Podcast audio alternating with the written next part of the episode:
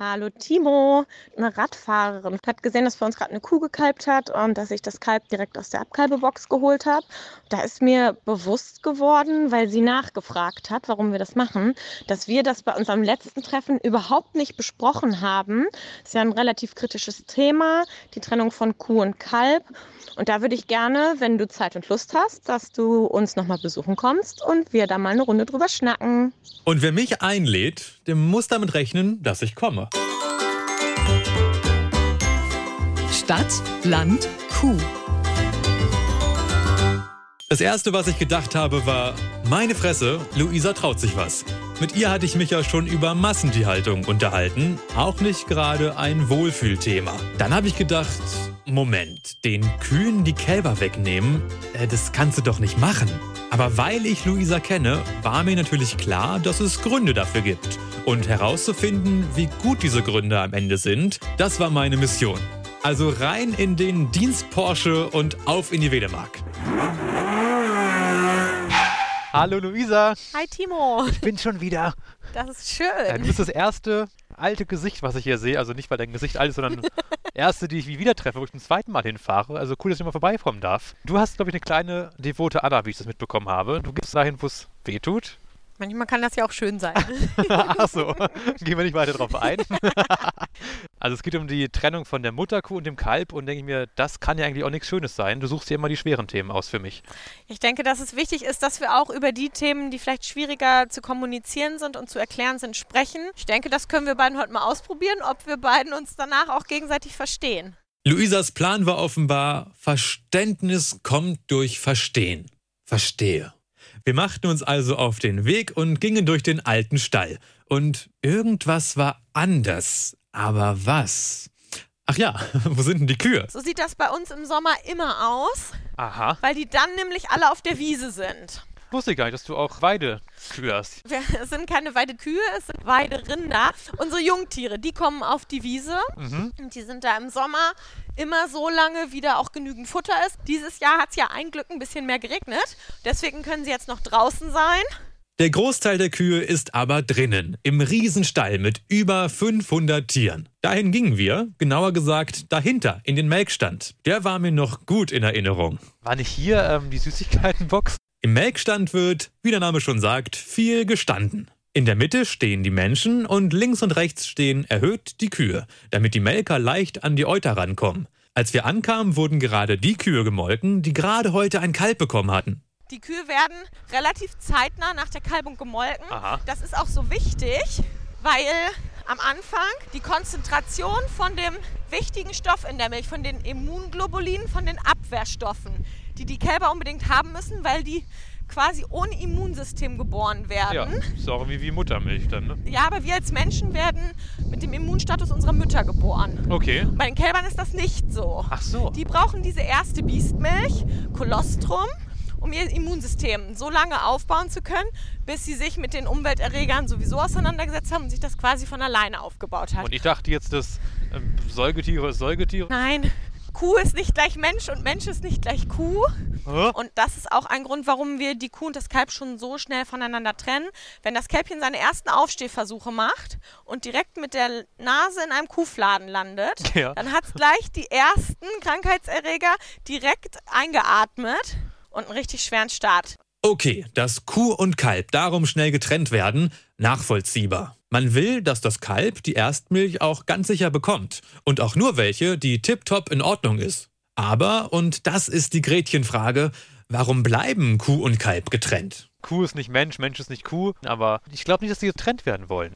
Ähm, wir hatten mal eine Grundschulklasse aus dem Nachbarort hier Mhm. und dann war direkt eine Kalbung, als diese Grundschulklasse da war. Die Mutter hat es noch ein bisschen trocken geleckt, das ist auch immer ganz gut, damit der Kreislauf vom Kalb in Gang kommt. Und dann haben unsere zwei Auszubildenden zu dem Zeitpunkt die Kuh aus dem Stall geholt und oben gemolken. Die Kuh hat sich nicht einmal umgedreht, nicht einmal nach dem Kalb gerufen, nichts. Und ich dachte persönlich, ich erlebe es ja auch jeden Tag, okay, das war jetzt ein Paradebeispiel dafür, dass nicht jede Kuh in dieser kurzen Zeit oder die wenigsten Kühe in dieser kurzen Zeit schon eine Bindung zu ihrem Kalb aufbauen. Aber das würden sie ja tun. Und ich denke mal, Das würden sie definitiv tun. Ah, die Geschichte ist noch nicht ganz zu Ende. Lass mich noch kurz zu Ende erzählen. Ja. Und die Kinder, für die da war das alles äh, total in Ordnung. Das eine Kind hat nur gefragt, ob wir die Nachgeburt jetzt wieder in, das, in die Kuh reinstecken. Und die Lehrerin hat angefangen zu weinen. Und ich habe gefragt, was los ist. Und sie hat gesagt, das tut ihr in der Seele weh, wie diese Kuh gerade leidet. Mhm. Und dann habe ich sie gefragt, woran sie das festmacht. Und das konnte sie gar nicht, weil sie, sie hat nur gesagt, ja, sie ist auch Mutter Ja. und sie, sie fühlt das. Da habe ich gesagt, das kann ich nachvollziehen, aber für mich ist immer die Frage, wie kriegen wir die beste Kompromisslösung hin? Es muss für die Kuh gut sein. Die soll sich nach der Kalbung möglichst schnell darauf konzentrieren, zu fressen, sich auszuruhen, damit sie fit wird und damit sie gesund wird. Und das Kalb soll einen möglichst guten Start haben. Ja, ich kann das auch alles irgendwie nachvollziehen nach diesen Gesichtspunkten, aber so ganz persönlich, hast du nicht dann trotzdem das Gefühl, boah, so immer das Richtige ist es dann doch nicht. Die Kuh hat irgendwie doch so traurig geguckt gerade, weil das Kälbchen Ja, weg ist. Ich, das kann ich bei unseren Tieren so nicht beobachten. Dass Also sie so um sich rumguckt und denkt sich, irgendwie war doch jemand gerade. Ja, das, das beobachte ich so nicht. Ich bin ja schon sehr, sehr viel bei unseren Kühen und gerade bei den Frischgekalbten ja mehrmals am Tag und auch über einen längeren Zeitraum, weil das ja die sind, die die intensivste Beobachtung bekommen und die hier nochmal ein bisschen Kalzium bekommen und da nochmal ein bisschen Vitamine. Ich gucke mir die zweimal am Tag beim Melken an und ich kann das, ich kann das so nicht wahrnehmen. Damit ich das wirklich glauben würde, damit wir Dinge in einem großen System ändern, finde ich das schon wichtig, dass das wissenschaftlich belegt ist. Und ich dachte, das, da gäbe es vielleicht was zu. Ich hätte jetzt gedacht, komm mir an und ich sage, oder du sagst mir, die Studien sagen, dass es für die Kuh ganz, ganz blöd ist so. Aber wir müssen halt irgendwie auch Geld verdienen. So dachte ich das eher. Aber du sagst, es ist gar nicht belegt also wissenschaftlich. ich, ich habe nochmal schnell gegoogelt, weil ich gedacht habe, ah, du guckst nochmal, was so im Internet zu finden ist. Mhm. Bin auf die Seite von Quarks gekommen, die Ja. das ja auch immer versuchen, gut Eigentlich eine aufzuarbeiten. gute Quelle, ja. Ja, habe mir das durchgelesen und dann stand da Trennungsschmerz von Kuh und Kalb. Hab ich erstmal so gedacht, okay, haben sie was zugeschrieben und wer das rausgefunden hat. Und dann habe ich mir nochmal die Quelle davon angeguckt. Und in der Quelle davon stand dann, man vermutet, dass es eventuell so sein könnte. Und die Ja. Wissenschaft, wenn die was belegen können, dann schreiben sie, das ist so. Und dann schreiben sie nicht, es wird vermutet. Ja. Das heißt, es gibt irgendwie noch nicht so richtig belegbare Zahlen. Wenn es die gibt, dann brauchen wir da nicht lange drüber diskutieren. Dann müssen wir irgendeinen Weg finden, wie wir das so machen können, dass das für die Tiere möglichst optimal ist. Aber ist das nicht utopisch, wenn es plötzlich so eine Studie gäbe und, oder mehrere gäbe, die sagen, ey, das ist richtig scheiße für die Kuh. Ihr macht die seit Jahrzehnten irgendwie, macht ihr die Kuh depressiv und vollkommen kaputt emotional damit. Und die ist nur noch gestresst ihr Leben lang und das haben wir nur bisher nicht gesehen, weil wir der Kuh auch nur bis vor den Kopf gucken können und nicht in die Ja. Kuh rein. Dann kann man doch nicht auch sagen, jetzt machen wir mal alles neu hier plötzlich. Also einmal glaube ich nicht, dass sie gestresst sind, wie hast du gesagt, bis ans Ende ihres Lebens.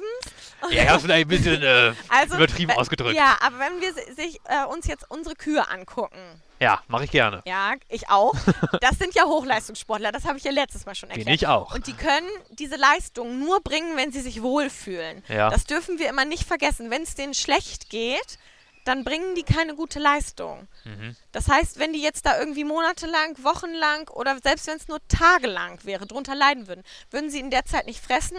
Das würde ich ja auf meiner Wiederkau-App, Ja, ja die wir alle gezeigt. haben auf unserem Handy. ja, ich habe sie ja ein Glück, ich brauche sie auch. Da würde ich das ja sehen. Und Mhm. das, das sehe ich halt einfach nicht. So, es, ist vielleicht, es ist vielleicht auch, weil wir es so schnell nach der Geburt trennen Mhm. und weil sich noch keine, keine Bindung aufgebaut hat.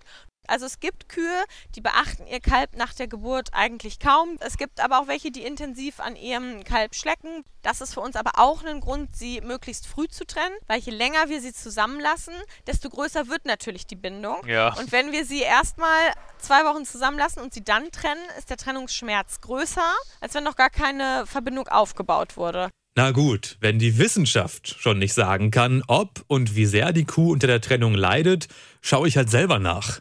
Ich habe mir also eine der Mutterkühe ausgeguckt, um sie dann gepflegt zu stalken. Und wenn die jetzt nur äh, suchend nach einem Kalb guckt und irgendwie traurig aussieht, dann bist du die Böse hier. Okay. Aus Gründen der Wiedererkennbarkeit entschied ich mich für eine Kuh, bei der noch ein guter halber Meter Nachgeburt hinten raushing. Aber harmlos für die Kuh, sagt Luisa. Und praktisch für mich. Wir folgten also der Nachgeburtskuh, natürlich unauffällig, bis zum Strohstall ganz hinten in der Riesenhalle. Warte, ich muss jetzt mal kurz äh, meine Empathie zusammennehmen. Gucke meiner Bertha hier tief in die Augen. Die frisst gerade Ja, sie beachtet dich nicht so richtig. und gucke mal, ob sie jetzt irgendwas vermisst. Jetzt geht sie von mir weg. Wahrscheinlich sucht sie mich schon mal nicht. ähm, ich kann jetzt keinen Unterschied erkennen zu den anderen. Aber ich bin auch kein Experte. Was würdest du sagen? Ja, ich würde auch sagen, das ist eine Kuh, wie ich sie mir nach der Kalbung auch unbedingt wünsche.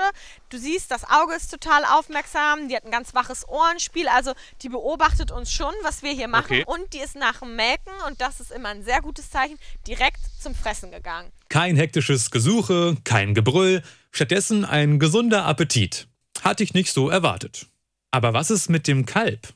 Nun, das Kalb kommt im Strohstall zur Welt. Von da geht's erstmal in eine vorbereitete Box direkt am Stall, wo es trocken und sicher liegen kann. Die können sich doch noch sehen sogar. Ja, wobei die Kühe die eigentlich nicht mehr beachten, wenn die hier drin sind. Die stehen jetzt nicht hier am Geländer und gucken dann immer schmachtend da rein.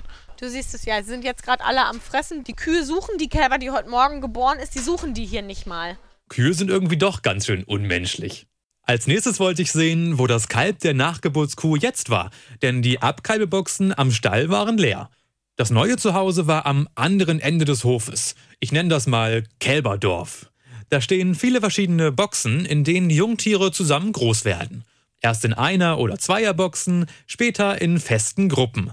Und am Tag, wo ich da war, gab es einige Neuzugänge im Kälberdorf. Ja, da sind sechs Stück, die heute geboren sind. Oh, heute? Ja, Und die wollen jetzt mit mir kuscheln. Ja, die, die wollen meistens immer nur schlafen.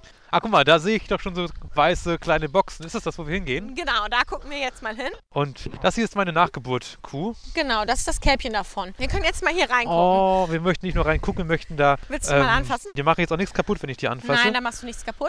Die ist ganz weich. Mhm. Und warm auch so ein bisschen. Ja. Aber guck mal, hier denke ich jetzt gerade schon wieder, das Kalb will doch jetzt hier nicht alleine liegen. Nee.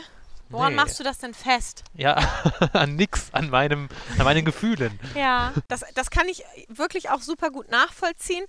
Wir haben ja das Kalb, das ohne Immunabwehr geboren wird. Ja. Und die ersten drei Wochen sind natürlich die, wo sie am anfälligsten für alle Erkrankungen sind. Und deswegen ist es da umso wichtiger, dass wir jedes Tier genau im Auge haben, genau wissen, okay, das Kalb hat heute 8 Liter gesoffen, das hat 10 Liter gesoffen, das hat 12 Liter gesoffen. Ich glaube, dadurch, dass wir sie in dieser Phase teilweise einzeln halten oder in diesen Zweiergruppen, haben wir das noch besser im Auge und dann kannst du einfach besser für sie sorgen, wenn sie alleine sind. Ich habe auch versucht, dem Kalb tief in die Augen zu schauen und auch hier empathisch den Trennungsschmerz nachzuspüren. Aber es hat gepennt. Doch trotzdem, wie das Kälbchen da so allein in seiner Box liegt, bei allen guten Gründen, warum das so ist, fühlt sich das doch, ich bleib dabei, nicht richtig an.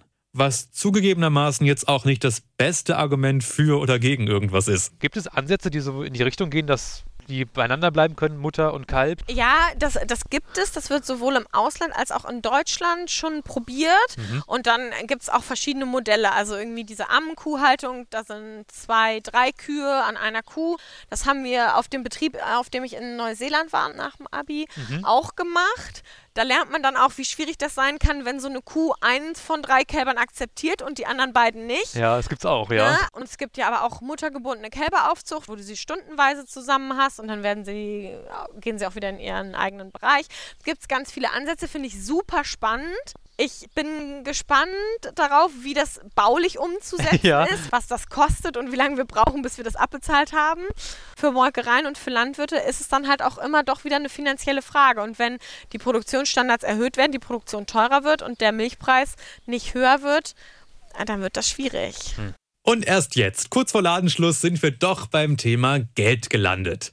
Ich hatte ja damit gerechnet, den ganzen Tag was von wirtschaftlichen Sachzwängen zu hören. Man würde ja gerne anders, kann aber nicht. Doch stattdessen gab's von Luisa, wie ich finde, tatsächlich gute Gründe, warum sie tut, was sie tut. Ich habe ja beim letzten Mal schon auch wahnsinnig viel gelernt über Massentierhaltung bei dir. Und da hatte ich am Anfang auch gesagt, ich habe ein wahnsinnig beschissenes Bild davon. Habe ich ja so ein bisschen aufweichen können. Jetzt zu dem auch schwierigen Thema Kuh-Kalb-Trennung. Wir kommen da ja sicherlich nicht bei allem zusammen. Und ich sage jetzt nicht am Ende, ich liebe Massentierhaltung und ich liebe es, wenn die Kälber von ihren Kühen getrennt ist auch in werden. Ordnung. Das haben wir festgestellt, das muss auch gar nicht das Ende sein, aber ich finde es immer wunderbar, wenn wir uns hier unterhalten und irgendwie darüber sprechen und ich mir ein Bild mache von dem, wie es läuft und du dir auch ein Bild machst von dem, wie es vielleicht außen gesehen wird. Und ich kann einfach nur sagen, wenn du mir das erzählst, ich lerne immer tierisch viel. Und Ich unabhängig rede ja von, auch so viel. Ja, ich rede ja auch gerne, man lernst du nicht mal was von. Also, nee, also Aber wenn du mal auf einen Betrieb kommst, wo du sagst, das ist eine, mit einer total tollen Lösung gemacht, kannst du gerne Dann Bescheid komm ich wieder. sagen. Ja, Vielleicht finde ich ja einen für die nächste Folge, wo ich mich dann selbst einladen kann. Schauen wir mal.